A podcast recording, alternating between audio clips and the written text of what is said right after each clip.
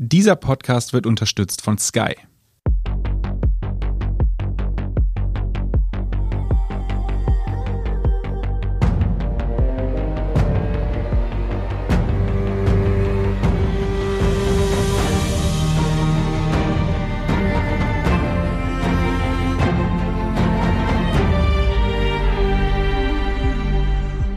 Ich bin Torben Pollerhof. Ich bin Doris Priesching. Und Sie hören Serienreif, den Standard-Podcast über die rauschartige Welt der Serien. Uns interessiert, wie man Serie macht und vor allem, was Serie macht. Mit den Menschen, die sie konsumieren und der Gesellschaft, in der sie spielt.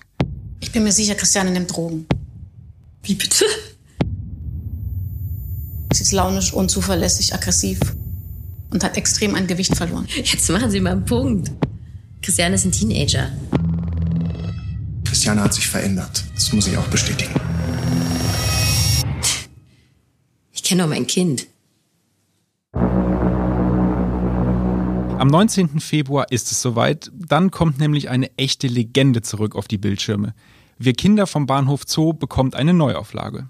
Um uns gebührend darauf vorzubereiten, haben wir uns das Original von 1981 nochmal zu Gemüte geführt und haben die Suchtexpertin Gabriele Fischer von der Med-Uni Wien eingeladen. Hallo, Frau Fischer. Guten Tag. Danke für die Einladung. Sehr gerne. Und außerdem schalten wir nachher noch nach Berlin, wo Birgit Baumann uns die Lage am Berliner Bahnhof Zoo nämlich 40 Jahre später schildern wird. Aber bevor wir mit den Fragen anfangen, die uns sicherlich unter den Nägeln brennen, Doris, kannst du uns kurz zusammenfassen, worum es bei der Geschichte von Christiane F. geht? Wir Kinder vom Bahnhof Zoo ist eine Geschichte aus dem Berlin der 70er Jahre, die auf einer wahren Begebenheit beruht. Der Journalist Horst Rieck traf während seiner Recherchen zur Drogen- und Prostitutionsszene auf die damals 15-jährige Christiane F., die tief in diese Verwirrungen involviert war. Während er eigentlich nur ein Interview wollte, erzählte Christiane F. ihm aber über zwei Monate hinweg ihre ganze ziemlich wendungsreiche Lebensgeschichte. Und diese Geschichte ist danach in einer Serie im Stern publiziert worden und danach gab es das Buch und schließlich 1981 den Film. Die Geschichte zeigt den Abstieg der Christiane F. in einer Spirale aus Drogensucht und Geldnot und ist, man kann das so sagen, bis heute ein Klassiker der deutschen sowohl Literatur als auch Filmgeschichte. Genau, und ich muss direkt mal eine Beichte dalassen. Ich habe Wir Kinder vom Bahnhof Zoo letztens das erste Mal in meinem Leben geschaut und ich muss sagen, ich habe beim Schauen eine leichte Phobie gegen Spritzen entwickelt, was in Aussicht auf die Impfung wirklich nicht sonderlich hilfreich ist. Frau Fischer, bin ich da allein auf weiter Flur oder glauben Sie, dass der Film damals eine gewisse Abschreckungskraft hatte? Ich bin eine jener, die diesen ersten Film auch gesehen hat, noch weit bevor ich mich im Bereich der Psychiatrie und der Suchtmedizin spezialisiert habe. Es war ein sehr authentischer Film, der eigentlich sehr berührt hat. Was das Thema der Abschreckung ist, möchte ich sagen, das wissen wir ja letztlich aus der Medienforschung, dass Filme nicht wirklich eine abschreckende äh, Wirkung haben. Vielleicht eine momentane Abschreckung, aber ich nehme an, wir werden da, darauf noch zu sprechen kommen, welche Faktoren eine Rolle spielen, warum man dennoch dann äh, zur Nadel greift.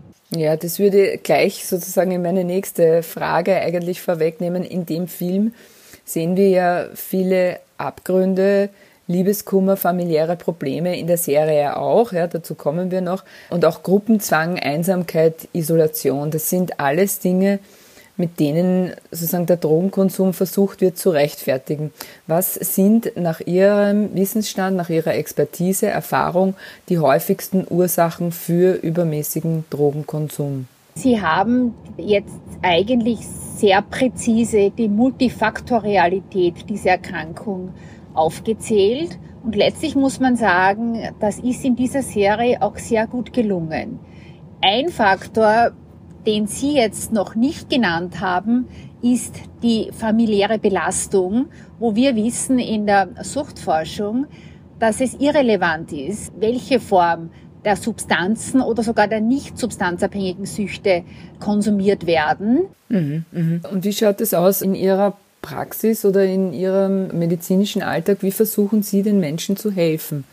Wie kann man drogensüchtigen Jugendlichen jetzt im Speziellen, weil wir hier bei diesem Thema sind, wie kann man denen wirklich helfen?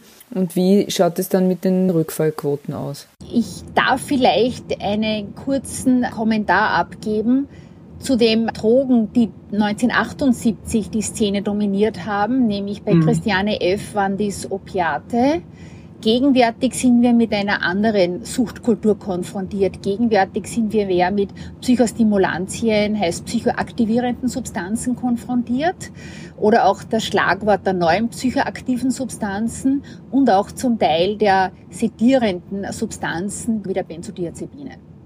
Das mhm. heißt, das Muster hat sich gewandelt über die Jahrzehnte. Die Vulnerabilität, die Empfindlichkeit, suchtkrank zu werden, ist aber natürlich gleich geblieben. Ja, zum einen die familiäre Belastung, das sind die Rahmenbedingungen.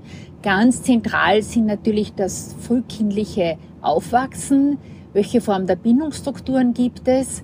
In dieser Serie sieht man auch sehr gut, dass es nicht nur um eine sogenannte Elendsverwahrlosung geht, das heißt einer sensiblen Gruppe, die im Bereich der Finanznöte sich auch bewegt und im Bereich der Gewalt, sondern wir sehen ja auch ein Mädchen äh, da drinnen, das im Bereich der Wohlstandsverwahrlosung genauso empfindlich ist und genauso suchtkrank mhm. wird. Aber wie kann man den Menschen helfen? Wie geht man das an? Es ist sehr schwierig, dass die Jugendlichen eine Einsicht in die Problematik haben, weil das zum Teil natürlich auch mit einer Abgrenzung von zu Hause ist. Es ist etwas Verbotenes, es ist etwas Aufregendes und vielfach sind wir damit konfrontiert, dass Eltern häufig die größere Motivation haben, dass ihr Sohn oder ihre Tochter zur Behandlung kommt, als der Minderjährige, die Minderjährige selbst.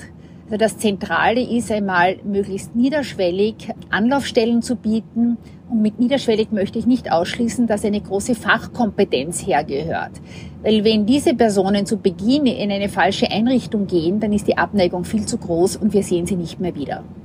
Also das Zentrale ist einmal, Suchtprävention gehört schon in den Kindergarten. Das ist nicht etwas, was man beginnt mit 16, 17, wie man seinerzeit damals noch 1978 und die nächsten ähm, 10, 15 Jahre, dass man Suchtmittel als Abschreckung vorführt, sondern dass man einfach suchtpräventiv im Alltag arbeitet, in Schulen arbeitet und das ernst nimmt und das sozusagen auch ein integraler Bestandteil ist, dass wenn dann ein Problem ist, die Betroffenen auch kommen können. Suchtprävention heißt jetzt eben also zu informieren, quasi welche Stellen, dass man aufsuchen kann, wenn man ein Problem hat, dass man weiß, wo man sich hinwendet, aber nicht so sehr, nehme ich jetzt einmal an, sozusagen abschreckende Filme zu zeigen oder worin besteht eine Suchtprävention? Nun, abschreckende Filme zu zeigen, das wissen wir, dass nicht zielführend ist. Das Zielführende ist die Wertigkeit zwischen Konsum, Gebrauch, Genuss und Missbrauch zu thematisieren. Und das kann ich zum Beispiel ganz einfach schon im Kindesalter, häufig im Kindergarten, wo ich zum Beispiel mit Kindern schon Beispiele mache. Was ist der Konsum zum Beispiel von einem kleinen Schokoladestück? Wie genieße ich den? Im Gegensatz dazu, was heißt es, wenn ich aus Frustration heraus vielleicht eine ganze Tafel esse? Anhand mhm. dieser Beispiele kann man das Kontinuum von Konsum, Genuss bis hin dann zum Missbrauch ziemlich gut erklären. Was natürlich auch ein Faktor ist, ist wieder das suchtpermissive Milieu. Jetzt möchte ich dazu sagen, dass natürlich Suchterkrankungen nicht wie damals in den 80er Jahren mit Opiaten beginnen oder jetzt eher mit neuer psychoaktiven Substanzen, sondern Suchterkrankungen beginnen häufig zum Teil mit zu viel Essen, mit zu viel Trinken, mit zu viel Rauchen. Frau Fischer, eine der härtesten Szenen für mich im Originalfilm ist der kalte Entzug von Christiane und Detlef. Können Sie uns erklären, was passiert im Körper in einer solchen Situation? Da muss ich vorab einmal sagen, ich finde, die Schauspieler haben das im Originalfilm, aber auch in der Serie hervorragend gespielt. Es zeigt letztendlich das körperliche Erscheinungsbild und das trifft im Prinzip sehr auf Opiate zu. Da müssen wir wieder sehr aufpassen. Andere Suchtmittel wie Psychostimulantien, die jetzt mehr genommen werden, zeigen ein ganz ein anderes Bild. Aber der Opiatentzug hat als physiologische Grundlage, dass eben bei uns im Körper, aber auch im Gehirn Opiatrezeptoren sind, wo diese Suchtmittel, damals Heroin, andockt. Und wenn diese vom Rezeptor weggerissen werden, dann führt es zu körperlichen Erscheinungen, das hat man sehr gut gesehen, zum Teil Niesen, Gähnen, Tränen bis hin zu Muskelkrämpfen und mhm. auch zu Erbrechen. Das sind eher die akuten Phänomene, die wir sehen. Das Problem, das länger anhält, ist die Schlaflosigkeit und letztendlich ist die Schlaflosigkeit neben dem Bedürfnis, neben dem Craving häufig eines der Probleme, was zur Rückfälligkeit führt. Ich glaube, ein wichtiger Punkt ist, allen zu vergegenwärtigen, dass die Suchterkrankung nicht vorbei ist, wenn das Suchtmittel aus dem Körper ist. Es ist eine sogenannte Entgiftung geschehen aber die Suchterkrankung bleibt nach wie vor bestehen. Das heißt, die Vulnerabilität, die Empfindlichkeit, das Craving, das Verlangen nach diesen Suchtmitteln. Also sprich so, wie es ja auch im Originalfilm passiert, dass sozusagen dieser Entzug überstanden wurde, dieser vermeintliche, und danach beide doch wieder rückfällig wurden. Wesentlich ist, und das prägt alle Suchterkrankungen, nämlich im therapeutischen Zugang. Unser Ziel ist, die abstinenten Phasen zu verlängern um die Rückfallsintensität zu reduzieren. Rückfälle ist kein Versagen von Personen oder von Patienten, sondern Rückfälle sind ein Charakteristikum des Verlaufes der Suchterkrankung. Wir machen eine kurze Pause und melden uns gleich wieder bei Serienreif. Bleiben Sie dran, denn es geht gleich weiter mit Wir Kinder vom Bahnhof Zoo, Gabriele Fischer und der Frage, warum David Bowie so wichtig für die Geschichte ist.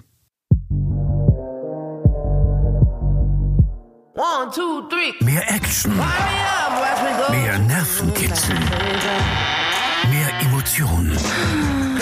Die besten Geschichten an einem Ort erlebst du nur bei Sky.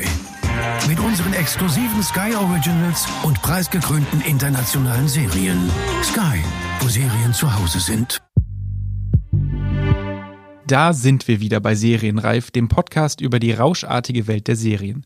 Gabriele Fischer ist weiterhin bei uns zu Gast und wir reden über die Neuauflage von Wir Kinder vom Bahnhof Zoo. In der Serie werden allerlei Drogen geschmissen, geraucht und gezogen, gedrückt, sagt man auch. Beim Thema Age, wie das Heroin auch im Film genannt wird, ist aber immer Schluss mit lustig. Jetzt haben wir schon gehört, dass Heroin eigentlich gar nicht mehr so im Umlauf ist.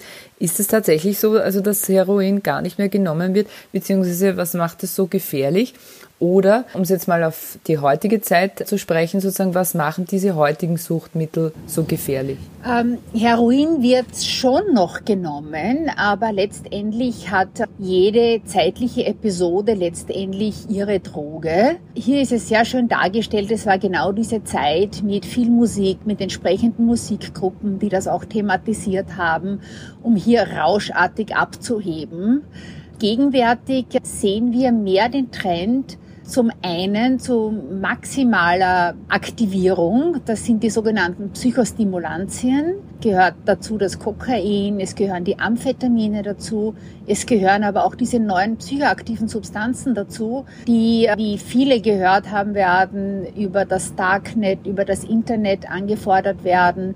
Das sind Pulver, das sind Tabletten, das sind zum Teil auch Flüssigkeiten. Es ist eine unter Anführungszeichen eine elegantere Form Substanzen zu nehmen und weg von diesem Hochrisiko, nämlich das Injizieren, was nicht nur das Problem bei Heroin mit sich gebracht hat und was ja auch im Film dargestellt wird, wie einer ihrer Freunde daran verstirbt, dass Heroin sehr rasch zu einer Atemdepression führen kann und aber auch zu körperlichen Infektionen. Das haben wir auch im Film gesehen, nämlich die Gelbsucht, da hat sie mal Gelbsucht. Jetzt tendiert man eher äh, eben Substanzen zu sniefen, das heißt über die Nase zu ziehen, Tabletten zu nehmen, Flüssigkeiten zu trinken. Das heißt, die Verabreichungsform hat sich verändert. Natürlich ist auch gelegentlich nach wie vor noch der intravenöse Konsum vorhanden.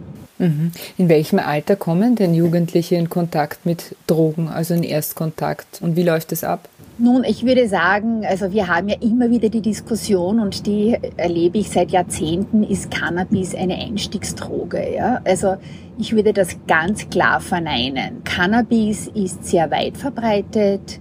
Ein hoher Prozentsatz der Jugendlichen experimentiert, hat Erfahrungen.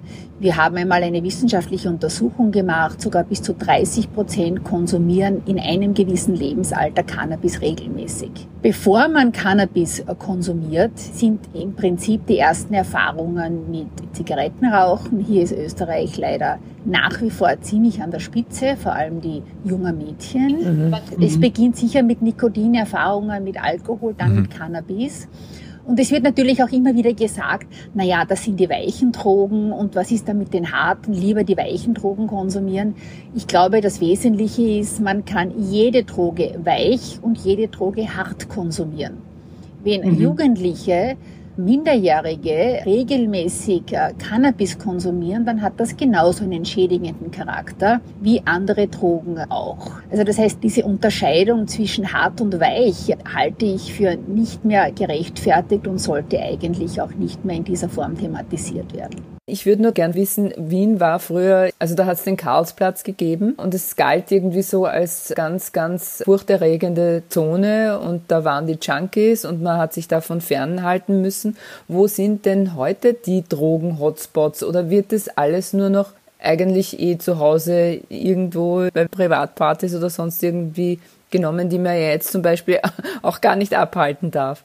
Naja, also ich glaube, wir müssen hier jetzt wirklich unterscheiden, was ist in der Zeit vor dem ersten Lockdown und was ist jetzt seit dem Lockdown passiert, seit dem multiplen Lockdown. Was wir beobachten ist im Rahmen dieser Covid-Pandemie, dass es zu einer zum Teil Stabilisierung von Suchkranken kommt in einem gewissen Bereich in einem anderen Bereich aber zu einer deutlichen Verschlechterung. Und das sage ich jetzt zum Teil bei den Alkoholkranken. Also da sehe ich mit einer großen Dramatik, dass halt früher im Rahmen einer Tagesstruktur man gezielt verhaltenstherapeutisch auch arbeiten konnte. Wann beginnt man zu trinken? Was trinkt man? Wie geht man damit um? Und das ist natürlich jetzt sehr problematisch, durch die Unstrukturiertheit zu Hause beginnen die Leute häufig schon in der Früh bzw. trinken Stunden durch. Da kommt sicher zu einer dramatischen Verschlechterung. Im Bereich des Opiates würde ich sagen, es ist eine ziemliche Stabilisierung. Es ist überhaupt ein deutlicher Rückgang, nicht nur in Österreich, sondern generell in Europa zu beobachten, was eben Opiate anbelangt. Psychostimulantien sind am Markt. Die Sachen werden zu Hause konsumiert. Sie werden im Wesentlichen über Internet und über diverse Delivery Services auch gebracht. Das scheint eher im privaten Bereich zu florieren. Sie haben ganz recht. Es hält man sich hier nicht an diese Restriktionen, die regierungsmäßig vorgegeben wurden. Aber letztendlich muss man sagen, wenn jemand suchtkrank ist, dann ist das ja auch ein Charakteristikum, dass man sich nicht daran halten kann, weil man ein Verlangen hat nach der Substanz, das scheinbar ununterdrückbar ist und man alles machen würde, um die Substanz zu bekommen, wie er auch sehr gut in diesem Film illustriert. Frau Fischer, wenn wir über die neue Serie sprechen, dann ist mir vor allem aufgefallen, dass die Visualisierungen sehr viel beeindruckender sind. Also wir sehen Menschen in Wasser eintauchen oder Wände sich verschieben, um die Art und Weise des Rausches eben zu zeigen. Glauben Sie, dass es einen unterschiedlichen Effekt auf die Leute hat? Weil wenn wir zurückdenken im Original, bekommen wir nur zu hören, glaube ich, einmal, dass es ein geiles Gefühl ist. Da war alles ein bisschen nüchterner. Glauben Sie, dass das die Kids heutzutage dann anders aufnehmen? Also ich muss sagen, dass ich diese Effekte von der technischen Seite her großartig finde. Ich bin etwas ambivalent in der Bewertung.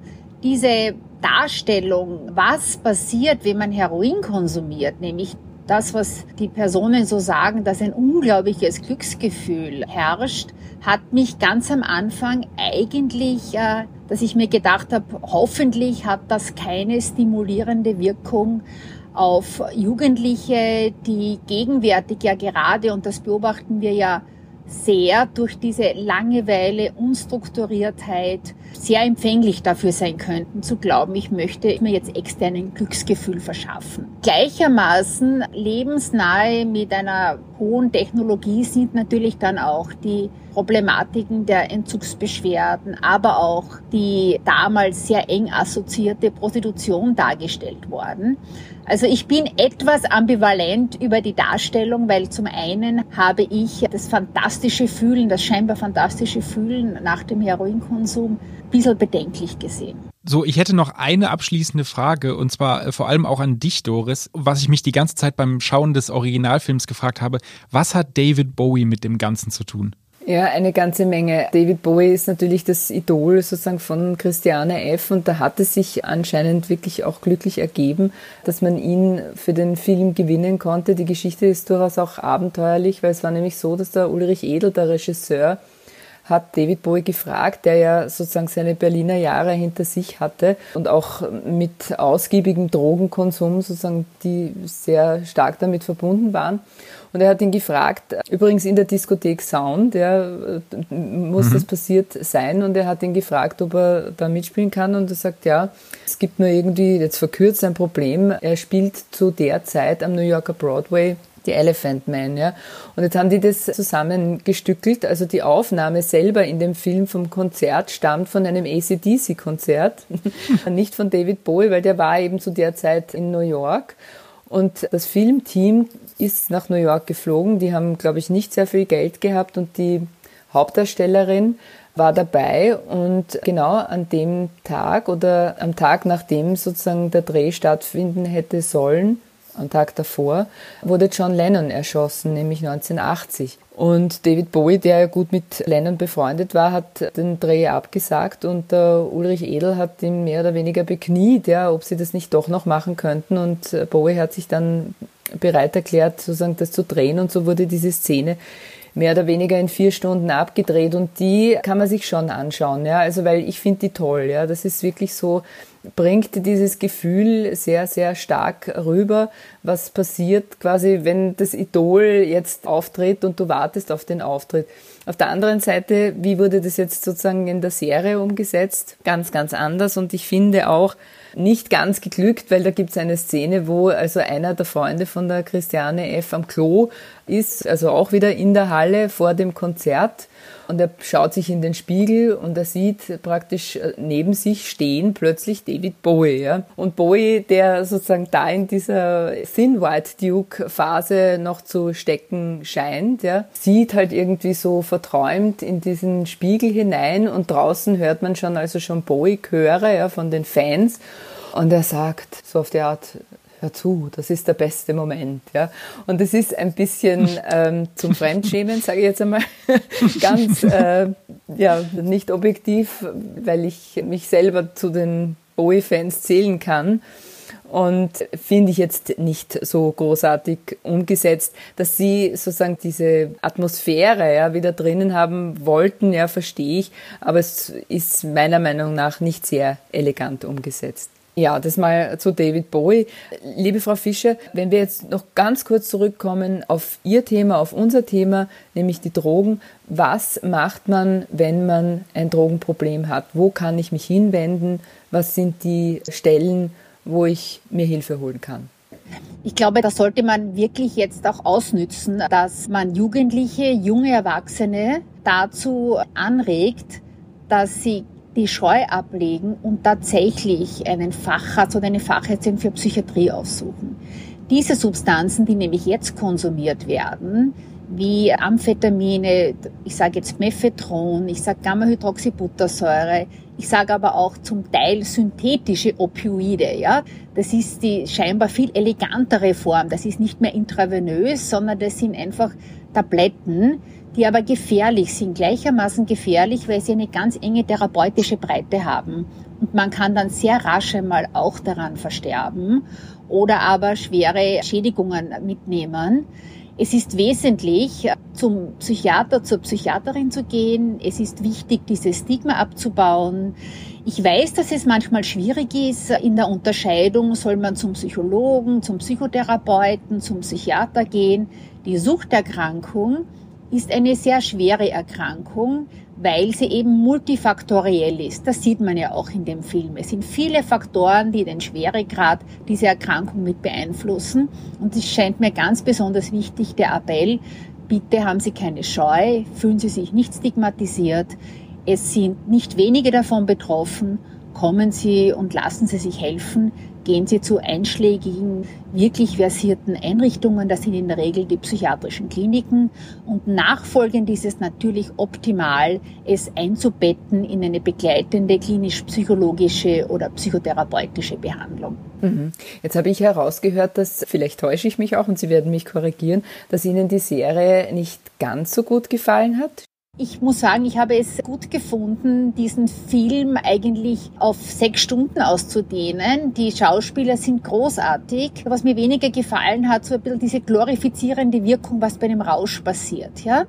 Also mhm. das, glaube ich, ist wahnsinnig wichtig. Und ich sage zu vielen Jugendlichen, ja, ihr werdet Nikotin probieren, ihr werdet Alkohol probieren, ihr werdet Cannabis probieren, aber da ist bitte Stopp, nicht die weitere mhm. Stufe gehen.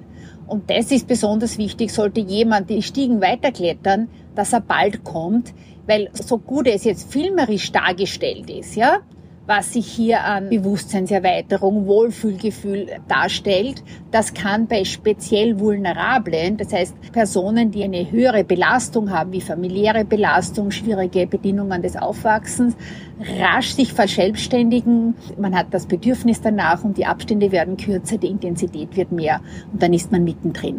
Gleichzeitig muss ich aber sagen, mit hohem Respekt, diese jungen Personen haben großartig gleichermaßen auch die Bereiche der Sexualität gespielt, was ich mir sehr schwierig vorstellen kann. Ja. Was man sich, glaube ich, jetzt Gott sei Dank nicht mehr so vorstellen kann, was damals wahnsinnig eng verknüpft war und speziell die Frauen in eine hohe Gefahr von Infektionserkrankungen gebracht hat. Mhm. Mhm. Also würden Sie dann schon empfehlen in gewisser Weise? Ich glaube, dass es wichtig ist, eine gewisse Altersgrenze hier mhm. festzumachen. Ja, also das glaube ich schon. Ja, und wo ich mich ein bisschen sorge, ist, dass sich so eine Interessenslosigkeit, Leere, Langeweile, Unstrukturiertheit jetzt bei einem Teil der vorbelasteten Jugendlichen sehe im Lockdown, da muss man sehr aufpassen, dass das nicht fälschlicherweise als Trigger wirken kann. Suchtkrank zu sein, wünscht man niemanden, weil es eine sehr, sehr belastende Lebensführung ist und eine wahnsinnig große Herausforderung, vom Suchtmittel wieder loszukommen. Und das ist auch mein Appell zum Beispiel an Eltern oder Großeltern oder Freunde. Es ist ein völliger Blödsinn, wenn jemand einen Rückfall hat, zu sagen, na, er hat es wieder nicht geschafft. Das ist so unzulänglich, wenn man sich vorstellt, ein Krebskranker bekommt Metastas. Man würde ja nie sagen, na, der hat es wieder nicht geschafft dem trifft die ganze Empathie. Ich glaube, dass es sehr wichtig ist, ein Verständnis zur Erkrankung zu haben. Das zeigt der Film und die Serie sehr gut, wie sehr sich Christiane F. vornimmt, um die anderen aufzuhören, speziell nach dem Tod des einen Freundes und wie schwer es ist, das dann zu tun. Suchtkrank zu sein ist eine sehr schwere Erkrankung. Es ist eine stigmatisierende Erkrankung, häufig mit wenig Verständnis der Umgebung. Und gerade hier ist es sehr wichtig, die Unterstützung zu finden. Neben einer guten fachärztlichen Behandlung, die Unterstützung der Umgebung, dass Rückfälle dazugehören. Wenn man in einem guten therapeutischen Setting ist, dann werden die weniger und auch weniger intensiv. Vielen Dank, Frau Fischer, für das sehr informative und spannende Gespräch. Sehr gerne. Ich bedanke mich für die Einladung. Eine wichtige Rolle sowohl im Film als auch in der Serie spielt der namengebende Bahnhof Zoo in Berlin. Wie es dort heute aussieht und wie es der echten Christiane F. geht, habe ich meine Kollegin Birgit Baumann gefragt. Birgit, der Berliner Bahnhof Zoo galt in den 1980er Jahren als Drogen-Hotspot und wird auch im Film als sehr gefährlicher Ort präsentiert. Wie schaut es denn am Bahnhof Zoo in Berlin heute aus? Ja, es gibt diesen Bahnhof natürlich noch, aber er hat nicht mehr die Bedeutung, die er in den 1980er Jahren hatte. Man darf nicht vergessen, damals war Berlin noch geteilt und das war der große Fernbahnhof für den Westteil der Stadt. Da kamen also alle an. Und jetzt ist es eigentlich nur noch ein Regional- oder Lokalbahnhof, weil es ja den neuen Hauptbahnhof gibt, einige Stationen weiter östlich. Und er hat also, also nicht mehr diese Bedeutung. Aber es schaut dort wirklich zum Teil noch so aus wie damals in den 80er Jahren. Es gibt diese berühmten gelben Fliesenkacheln immer noch. Ein Teil des Bahnhofs ist jetzt allerdings renoviert worden. Dort ist es sehr hell und freundlich. Da sollen jetzt auch Läden hinkommen, Blumengeschäfte, Zeitungsläden. Also da hat sich die Lage sehr verbessert verbessert. Das Drogenproblem gibt's auch nicht mehr in dieser großen Häufigkeit, wie es damals war. Das hat mit dem Umfeld was zu tun. Also damals gab's auch noch Beate Use Shop im Umfeld. Es war alles irgendwie so ein bisschen bei und schmuddelig. Heute aber ist da ein Waldorf Astoria in der Nähe, also ein sehr schönes, teures Hotel. Also das färbt natürlich auch ab. Aber eher das Problem, muss man heute sagen, sind, oder Problem, also es sind die Obdachlosen. Es gibt eine Bahnhofsmission und die kümmern sich sehr viel um Obdachlose, die schlafen immer noch sehr viel in der Unterführung. Also da sieht man schon, dass das also auch kein cleaner und reiner Bahnhof ist heute. Und das ist aus Christiane F. geworden? Ja, also sowohl der erste Film als auch die Serie enden ja damit, dass sie einen Entzug macht. Und den hat sie auch in Wirklichkeit gemacht. Sie ist dann aufs Land nach Schleswig-Holstein zu ihrer Großmutter Und ja, man kann summa summarum sagen, sie hat es geschafft und sie hat es nicht geschafft. Also sie lebt immer noch, mittlerweile sehr zurückgezogen. Sie ist jetzt 59 Jahre alt, lebt in Berlin in einer betreuten Einrichtung und hat keinen Kontakt mehr nach außen. Sie hat sich auch auf ihrer Website 2014 verabschiedet und gesagt, ich bin eine kranke Frau, ich möchte nicht mehr in der Öffentlichkeit auftreten. Ja, sie hatte immer wieder Rückfälle und ist eigentlich nie losgekommen ganz von den Drogen. Und ich habe mit ihr 2013 ein Interview gemacht, als ihr zweites Buch erschien. Also das hieß auch mein zweites Leben, wo sie noch einmal darstellen wollte, wie sie in alles das reingerutscht ist. Und da hat sie gesagt, das Hauptproblem ist, du kommst nicht raus aus der Szene. Also sie war so tief drinnen, sie kennt einfach die Leute, sie weiß auch, das hat sie wirklich so gesagt, wo es am Dorfbrunnen Drogen gibt. Und sie meinte damals, also die Ursache dafür sei, sie können nicht gut alleine sein. Und das war bei ihr irgendwie das Problem. Also ich weiß, dass es viele Versuche gab, sie jetzt zu kontaktieren, natürlich anlässlich der Serie, aber sie möchte nicht mehr öffentlich auftreten. Wir haben sie auch kontaktiert und es ist uns nicht gelungen, sie für ein Interview zu gewinnen. Gut, dann danke, liebe Birgit, alles Gute nach Berlin. Ja, danke, liebe Doris, liebe Grüße nach Wien aus Berlin. Das war's mit Serienreif. Wenn Ihnen der Podcast gefallen hat, dann freuen wir uns sehr über eine 5-Sterne-Bewertung. Damit Sie keine Folge mehr verpassen, abonnieren Sie uns bei Apple Podcasts, Spotify oder wo auch immer Sie Ihre Podcasts hören. Wir danken Antonia Raut an den Reglern. Bis zum nächsten Mal und frohes Schauen. Ciao, ciao. Tschüss.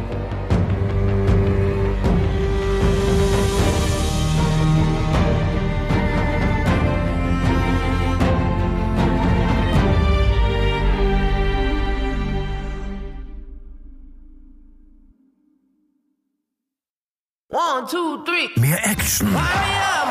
Mehr Nervenkitzel. Mehr Emotionen.